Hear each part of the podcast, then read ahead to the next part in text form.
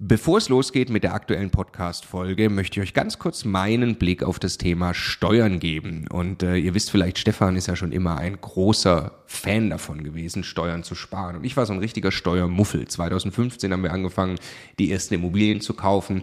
Und Stefan war schon immer drauf und dran, jeden Cent Steuern zu sparen, den man irgendwo sparen kann. Und ich fand das Thema immer irgendwie ein bisschen nervig. Ich dachte, ah ja, warum soll ich mich damit beschäftigen? Klar ist es toll, weniger Steuern zu bezahlen. Aber jetzt wollen wir doch erstmal Immobilien kaufen, Business aufbauen und so weiter. Und ich bin sehr froh und dankbar, dass Stefan sehr frühzeitig zum Beispiel angefangen hat, dass wir eine Holding gründen, die Immobilien in die richtigen Gesellschaftsstrukturen kaufen. Ähm, und ja, wa warum? Also was habe ich dann äh, in den letzten Jahren jetzt äh, lernen dürfen von Stefan und natürlich dann speziell von Martin Richter, der ja, äh, ja wirklich, äh, ich würde mal sagen, äh, Deutschlands bester Steuerberater für Immobilieninvestoren ist. Was ich lernen durfte, ist, dass äh, zum einen Immobilieninvestoren tatsächlich sehr viel mehr Möglichkeiten haben, Steuern zu sparen. Das ist schon sehr eindrucksvoll, was man alles machen kann. Aber dann, und das ist der entscheidende Punkt, sind die gesparten Steuern ja pures Eigenkapital. Es geht also nicht nur darum, dass ich jedes Jahr x tausend Euro weniger Steuern bezahle, sondern es geht darum, dass ich dieses Geld als pures Eigenkapital, als Immobilieninvestor ja wieder ans Arbeiten bringe und sie mit zweistelligen Eigenkapitalrenditen einsetze. Und ich mir dann anschaue, wie viel größer mein Vermögensaufbau ausfällt, zum Beispiel über zehn Jahre, dann kann es gut sein, ich habe nachher das doppelte Vermögen, weil ich mich eben damit beschäftigt habe, Eigenkapital schon vorzugehen, indem ich möglichst viel oder möglichst wenig Geld ans Finanzamt äh, äh, bezahle und möglichst viel Steuern spare, die ich wieder reinvestieren kann.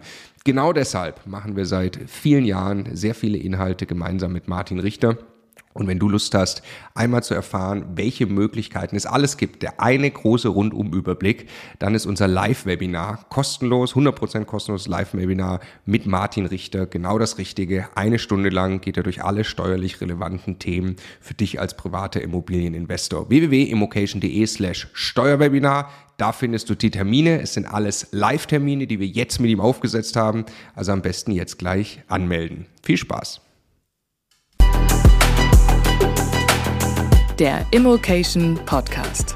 Lerne Immobilien.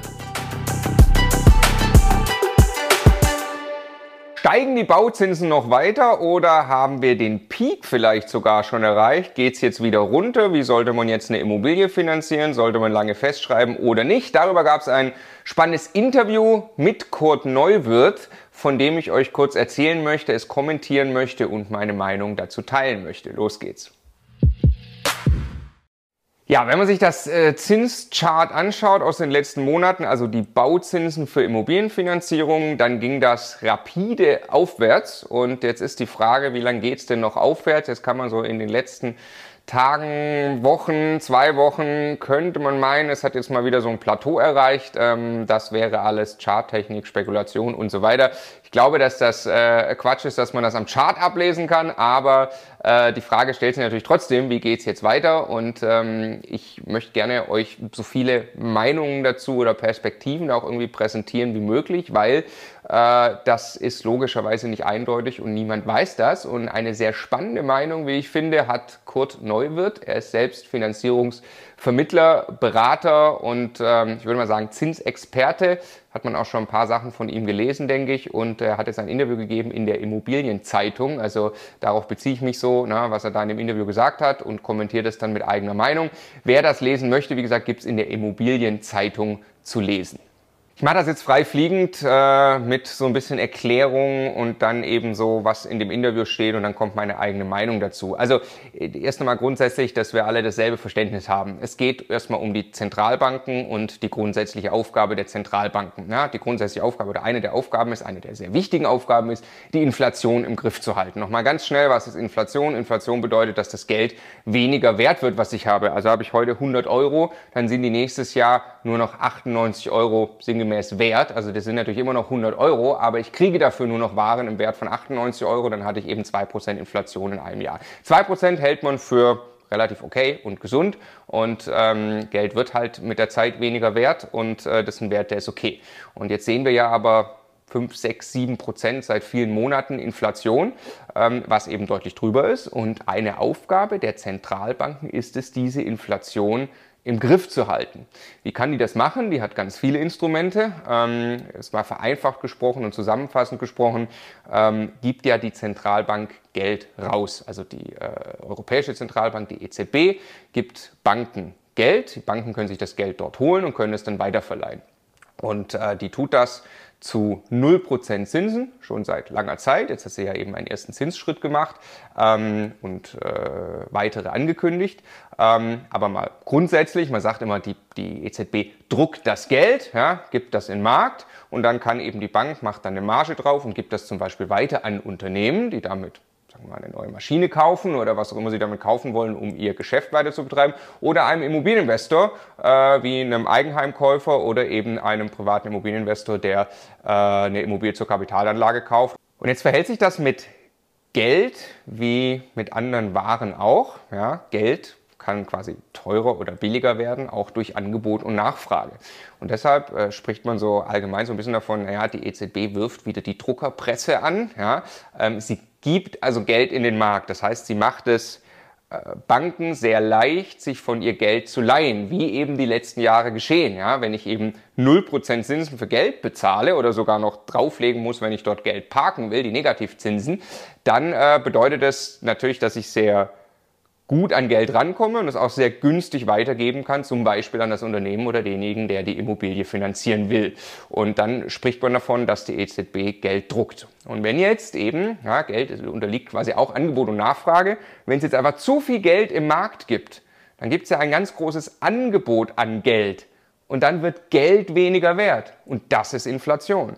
Und jetzt haben wir eine hohe Inflation und jetzt können wir sagen, ja Moment, da müssen wir jetzt die Druckerpresse mal anhalten, müssen mal ein bisschen zurückfahren, müssen es schwerer machen, Geld aus dem Drucker zu ziehen. Das heißt, wir müssen eigentlich die Zinsen anheben und es teurer machen für die Banken wieder an Geld zu kommen, weil dadurch reduziert sich die Menge an Geld, die zur Verfügung steht und dann müsste Geld ja wieder mehr wert werden oder zumindest die Inflation ein bisschen zurückgehen.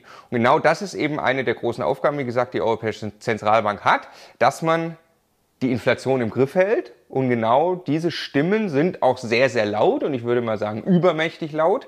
Ähm, schon, schon seit Monaten eigentlich, die den Zentralbanken generell, die, die amerikanische Zentralbank ist ja ein bisschen nach vorne, äh, war schon ein bisschen früher dran, hat früher die Zinsen angehoben, ähm, die EZB zieht jetzt nach und da gibt es eben die viele, viele Stimmen, die sagen äh, und viele Marktbeobachter, ja, das war teilweise bei der Europäischen Zentralbank jetzt auch zu spät und man hätte also viel schneller ähm, äh, eigentlich die Inflation in den Griff bekommen müssen oder was dagegen tun müssen zumindest, indem man die Zinsen anhebt und so gegensteuert.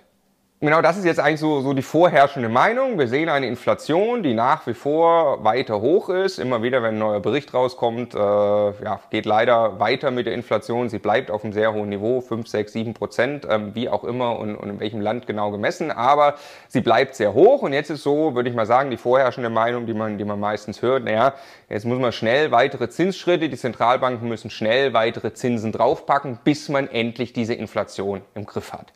Was jetzt Kurt Neuwirth in diesem Artikel sagt und auch viele andere sagen. Ähm, und glaube ich auch erstmal sehr, sehr logisch, äh, wenn, man, wenn man das hört, auch, auch sehr, sehr logisch ist. Die Inflation, die wir gerade haben, die haben wir nicht deshalb, weil zu viel Geld in den Markt geschwemmt wurde, sondern die Inflation haben wir deshalb, weil es ein Problem an der Angebotsseite gibt. Also Waren und Güter hat man einfach nicht genug und dadurch werden sie teurer. Ja? Und zwar ausgelöst, weiß jeder, durch die Pandemie erstmal, die Lieferkettenengpässe über die ganze Welt verursacht hat, in einem Maße, wie man das auch einfach nicht vorhersehen konnte und wusste. Und plötzlich gibt es ja zum Beispiel Chipknappheit oder, oder in der Autoproduktion äh, sieht man, es ist, wer, wer heute einen Neuwagen bestellen will, ist unglaublich schwierig. Und was passiert, wenn ein Unternehmen plötzlich nicht mehr so viele Produkte verkaufen kann, wie es gerne möchte, weil die einfach nicht mehr produziert werden können? Logischerweise steigen die Preise. Dann die massive Verschärfung äh, durch den Konflikt in der Ukraine und den, den, Krieg und die damit ausgelöste Energiekrise. Ist auch klar, wenn ich weniger Zugriff habe auf Gas und Öl, weil die Welt auf äh, russisches Gas und Öl verzichten muss, äh, dann wird logischerweise Energie teurer und genau das ist auch da passiert und verschärft natürlich das Thema Inflation. Und so greift das dann um auf alle Waren irgendwie, weil klar, Öl und Gas brauche ich auch für die Produktion von sehr vielen Waren. Grundsätzlich sieht man ja die Inflation steigt und ist logischerweise dadurch noch verschärft. Aber äh, beides, also sowohl die Lieferketten durch, durch Pandemie als auch der Ukraine-Krieg, äh, ist, ist im Kern nachher ein Angebotsproblem, das zur Inflation führt. Und nicht, die Inflation ist darauf zurückzuführen, dass Geld in den Markt geschwemmt wurde. Das heißt, und so jetzt eben Kurt Neuwirth und, und auch andere sagen, naja, das bedeutet auch, wenn wir jetzt weiter an der Zinsschraube drehen, bringt das einfach gar nichts. Wir können fröhlich die Zinsen erhöhen, ja, die Zentralbanken können das machen, wir können alle schreien, erhöht die Zinsen, weil wir die Inflation bekämpfen müssen, aber es löst das Problem überhaupt nicht im Kern, äh, sondern wir haben eine Inflation, die ist deshalb da, weil es zu wenig Angebot gibt. Er sagt auch, er geht davon aus, dass das jetzt langsam wieder in den Griff kommt, ja, weil wir eben langsam die Lieferketten-Themen von der Pandemie wieder im Griff haben weil die Welt langsam lernt, unabhängig von russischem Öl und Gas zu leben. Und deshalb wird man irgendwann da auch wieder in Gleichgewicht kommen. Aber grundsätzlich, natürlich haben wir jetzt ganz, ganz schwere Zeiten erstmal, also wirklich auch global gesehen, äh, zu überstehen. Und wir haben dieses große Problem mit Angebotsknappheit. Deshalb führt das auch zwangsläufig zu einer Rezession. Ja, das äh, sagt auch er, zumindest interpretiere ich das so. Ähm, es stehen uns schwere Zeiten bevor, das glaube übrigens auch ich persönlich. Ja, es macht auch total Sinn bei dieser Gemengelage. Ähm, aber die Inflation wird sich, so geht er davon aus, wieder von selbst eher abmildern.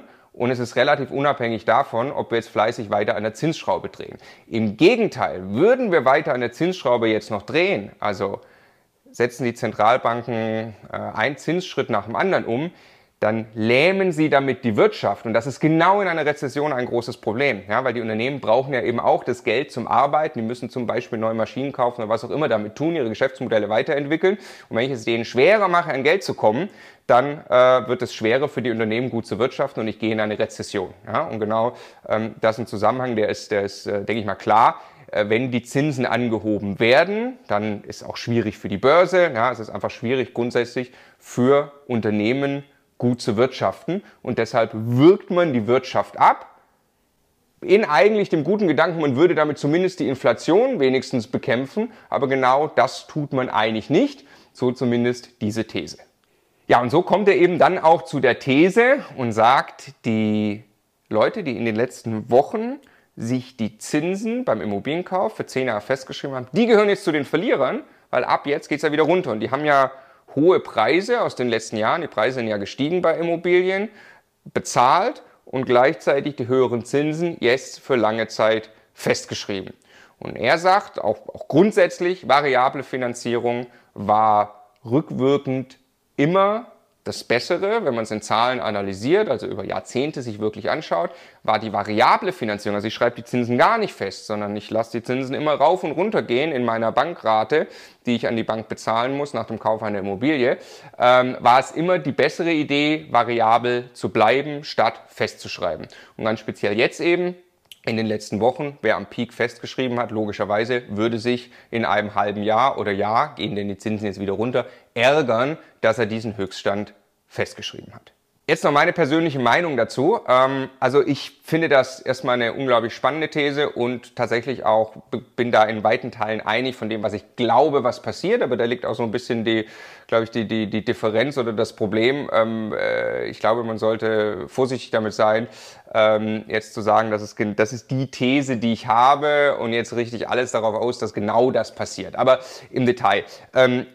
Ich glaube auch, dass die Inflation durch äh, Angebotsknappheit verursacht ist. Macht ja Sinn, ist glaube ich auch total nachvollziehbar, dass es eine Angebotsknappheit gibt und dass es auch eine Energiekrise oder steigende Energiepreise gibt durch die Angebotsknappheit, weil man nicht mehr auf russische Energie zugreifen darf, kann und sollte. Ähm, also da, da vollkommen einig dazu. Ist der Zinspeak erreicht oder ist jetzt die, die, das, also ist wirklich Glaskugel. Ich kann nicht vorhersagen, wie sehr die EZB jetzt eben auch dieser These folgt und sagt, naja, moderate Zinsschritte ja, aber ich darf auf gar keinen Fall die Wirtschaft abwürgen und ganz vorsichtig vorgeht. Ähm, ich kann auch überhaupt nicht sagen, ob in den nächsten Monaten äh, die Inflation jetzt von selber wieder runterkommt.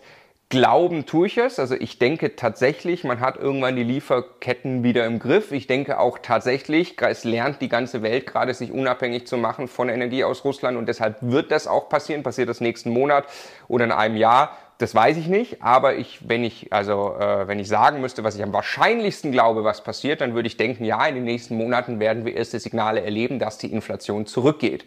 Und zwar nicht deshalb, weil wir die Zinsen angehoben haben, sondern tatsächlich, weil wir die Themen besser in den Griff kriegen, die, Inflation auf Angebotsseite verursacht haben. So, und dann ist eben die Frage, nehme ich das jetzt, wenn ich das als These habe, mit in die Immobilienfinanzierung und sage, und deshalb alles variabel. Also, ich finde variable Finanzierung gut. Markus Wahle, unser Finanzierungsexperte bei uns im Coaching-Team, ist auch großer Fan von variabler Finanzierung. Hatten wir auch letztes Jahr ein Video gemacht. Ist vielleicht auch ganz interessant, das passend dazu anzuschauen. Und für jemand aber jetzt, der eine Wohnung zur Altersvorsorge, zwei, drei Wohnungen, vielleicht die erste Wohnung gerade kauft, ähm, jetzt zu sagen, dann geh auf jeden Fall variabel, das halte ich nicht für eine gute Idee. Weil es gibt einfach immer noch den Aspekt, also ich bin einfach kein Freund von, von Market Timing und hier jetzt zu probieren, den bestmöglichen Zeitpunkt zu erwischen, damit man am Ende irgendwie die möglichst niedrigste Menge an Zinsen bezahlt hat über die Laufzeit. Natürlich will man das probieren und das irgendwie optimieren. Aber jemand, der jetzt sagt, ich schreibe das für 10 Jahre, 20 Jahre oder gar einen Volltilger, weil das ihm die Sicherheit gibt, dass er sagt, ich weiß, ich muss mich gar nicht mehr mit dem Zinsthema beschäftigen. Ich habe heute einen Kaufpreis bezahlt und ich kann ja eben jetzt auch Kaufpreise ja, wieder verhandeln. Ich kann frechere Angebote, das funktioniert jetzt im Markt wieder, kann also höhere Zinsen kompensieren. Ich habe eine Rechnung, die heute für mich funktioniert und die locke ich mir ein und dann weiß ich ganz sicher, die habe ich die nächsten 10, 20 oder bis zum Ende der Laufzeit, habe ich mir gesaved und damit kann ich meine Altersvorsorge umsetzen. Das fühlt sich für mich sehr, sehr gut an. Ist für viele mit Sicherheit auch genau das Richtige, so überhaupt mal anzufangen, äh, so die ersten Immobilien zu kaufen. Dann kann man noch anfangen, Immobilien variabel zu finanzieren. Wer jetzt natürlich sagt, ja, nee, ich habe auch vielleicht schon eine hohe Bonität, ich habe viel Eigenkapital, ich habe eh Größeres vor und wenn die Bankrate mal ein bisschen schwankt in den nächsten Jahren, äh, das, das kann ich ab und ich gehe jetzt eben, gehe dieses Risiko ein und dafür, ich glaube eben auch an dieses Szenario und deshalb denke ich, dass ich unterm Strich dann günstiger komme in Summe über die nächsten 10, 20 Jahre. Go for it, aber seid euch eben der Risiken bewusst.